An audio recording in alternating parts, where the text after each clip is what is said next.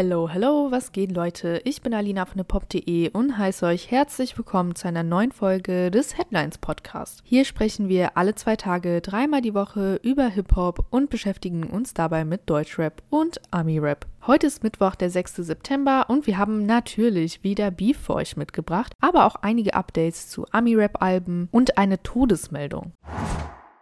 Los geht es aber wie so oft mit dem Beef-Thema. Es gibt Statements, konkret von PA Sports zu seinem Signing Yakari. Der hat ja kürzlich einen Diss-Track gegen Capital Bra rausgebracht. In einer Instagram-Story äußerte sich der Life is Pain-Chef zu dem sogenannten Capi Diss Wave. PA meint, dass er bis zum Zeitpunkt von Yakaris öffentlicher Ankündigung des Tracks nichts davon wusste. Außerdem erklärt PA Sports in der Story, dass es Capi gewesen sei, der den Beef mit seiner neuen Single Ja Capi, Zitat, auf Diss-Track-Ebene gebracht hat. Der Diss sei ins Kapital sei für Yakari Atari eine Zitat Steilvorlage gewesen. Ich zitiere den Life is Pain Chef. Er freut sich doch. Er ist jung, hungrig, giftig. Dementsprechend hat er sich jetzt hingesetzt und eine Antwort vorbereitet wie in den guten alten Zeiten. PS Bots distanziert sich in seiner Story darüber hinaus von der ganzen Thematik. Wir erinnern uns, er betonte bereits vor einem Monat, dass er Zitat weder ein Problem noch eine Freundschaft mit Capital Bra habe. Falls ihr es nicht mitbekommen habt, erklären wir natürlich auch, was eigentlich bei Capital Bra und Yakari geht. Die Fehde zwischen den beiden begann bereits im August, als Yakari via Instagram gegen Capi feuerte feierte. Das wollte Kapital wiederum nicht auf sich sitzen lassen und disste den Newcomer neben Bushido und NG, wie bereits erwähnt, auf Ja Kapi. Daraufhin konterte Yakari dann mit dem besagten Kapital Bra Diss-Track Kapi Diss Wave und widmete einige, aber nicht alle Lines dem Bra-Musikchef. Natürlich geht es auch um Yakaris Vorwurf an Kapital, er hätte seine Cover geklaut. Zitat: Erstmal schleimt der Peach, was ein krasser Sound. Einen Monat später sehe ich, dass er meine Cover klaut.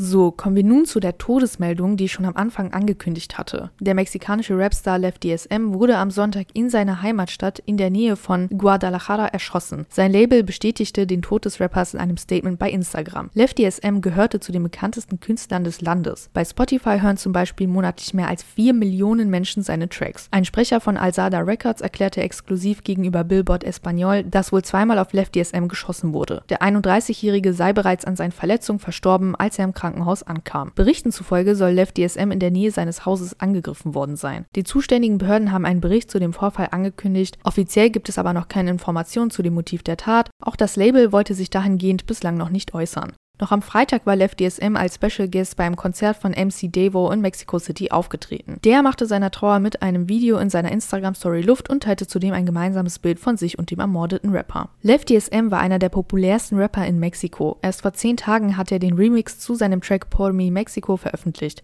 Das Video zu dem Remix wurde bereits mehr als 10 Millionen Mal bei YouTube angeschaut.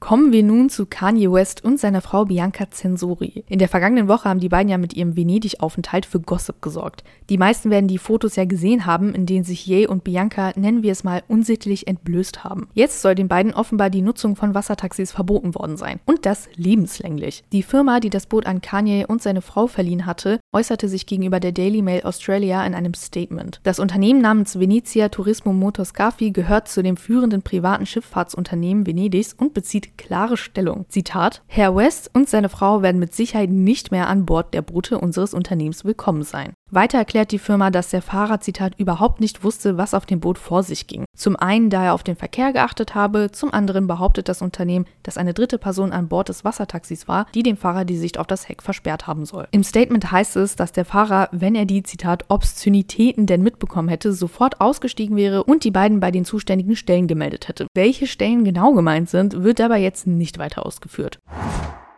Und jetzt sprechen wir über Shindy und die Polizei. Shindy ist am Samstag im Zuge seiner In meiner Blüte-Tour in der Mercedes-Benz Arena in Berlin aufgetreten. Und das wollte sich ein Polizeianwärter offensichtlich mal aus der Nähe angucken. Der versuchte mit dem Vorzeigen seines Dienstausweises in den Backstage-Bereich zu kommen. Wie unter anderem die BZ berichtet, soll der junge Mann gemeinsam mit einem Freund das Shindy-Konzert besucht haben. Tickets hatten die beiden zwar, aber keinen Zugang zum Backstage. Um dort hinzukommen, soll der Polizeianwärter einem Security-Mitarbeiter seinen Polizeidienstausweis vorgezeigt haben haben und sei so hinter die Bühne gelassen worden. Kurz darauf habe er dann allerdings behauptet, sein Freund sei ebenfalls Polizist, um ihn mit in den Backstage zu bringen. Dem Sicherheitspersonal sei das dann relativ ungewöhnlich vorgekommen, weshalb sie die Polizei riefen. Nach Durchführung der polizeilichen Maßnahmen konnten der Auszubildende und sein Kollege wieder gehen, Immerhin hatten sie ja Karten für das Konzert. Das Landeskriminalamt ermittelt nun aber wegen des Verdachts auf Amtsanmaßung und prüft mögliche Disziplinarmaßnahmen, schreibt die Bild.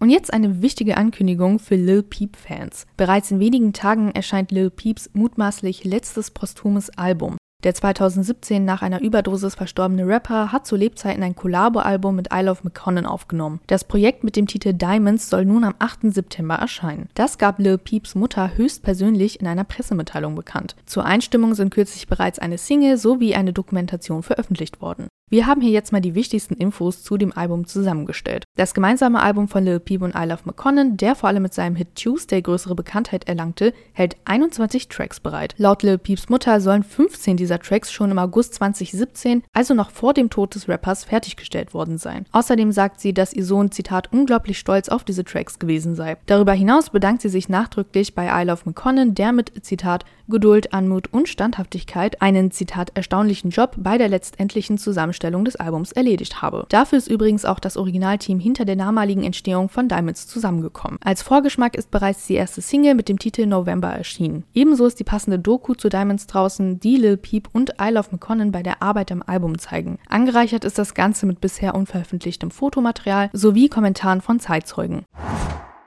Kommen wir zum Abschluss zu einer wholesome News. Am Wochenende ist Materia im Ostseestadion in Rostock aufgetreten und das gemeinsam mit seinem Sohn. Bei Instagram teilen Materia und sein Sohn ein Video von dem gemeinsamen Auftritt. Vor Ort waren insgesamt rund 60.000 Fans. Auf dem Auftritt am Freitag fragte Materia seinen Sohn dann Zitat, ganz gute Kulisse für den ersten richtigen Auftritt, oder? Dass Materia seinen Sohn Luis auf die Bühne holt, kommt übrigens nicht von ungefähr. Der 16-Jährige rappt mittlerweile selbst unter dem Künstlernamen Lusey. Auf seinem Soundcloud-Profil finden sich derzeit acht veröffentlichte Songs. Soundtechnisch hebt sich Luseys Autotune-lastige rockziger Vibe auf jeden Fall deutlich vom Stil seines Vaters ab. Bereits vor etwa zwei Jahren erzählte Materia übrigens im Interview mit Aria, dass er ein sehr gutes Verhältnis zu seinem Sohn pflegt und durch ihn sogar vieles von der neuen Generation an Rappern kennenlernt. Zitat: Ich habe mit meinem Sohn ein sehr, sehr gutes Verhältnis, ein sehr inniges. Jetzt ist natürlich auch geil, der ist total interessiert mit Mucke und Hip-Hop. Wir sitzen im Auto mit seinen Kumpels und hören die ganze Zeit Mucke. Was ist der neue Scheiß? Was finden die geil? Und damit sind wir dann wieder durch mit den Updates für heute. Wir hoffen, ihr konntet einiges mitnehmen und freuen uns, wenn ihr dann am Freitag wieder einschaltet. Für mehr Details und weitere News könnt ihr natürlich immer bei uns auf der Website und bei uns auf den Socials nachschauen.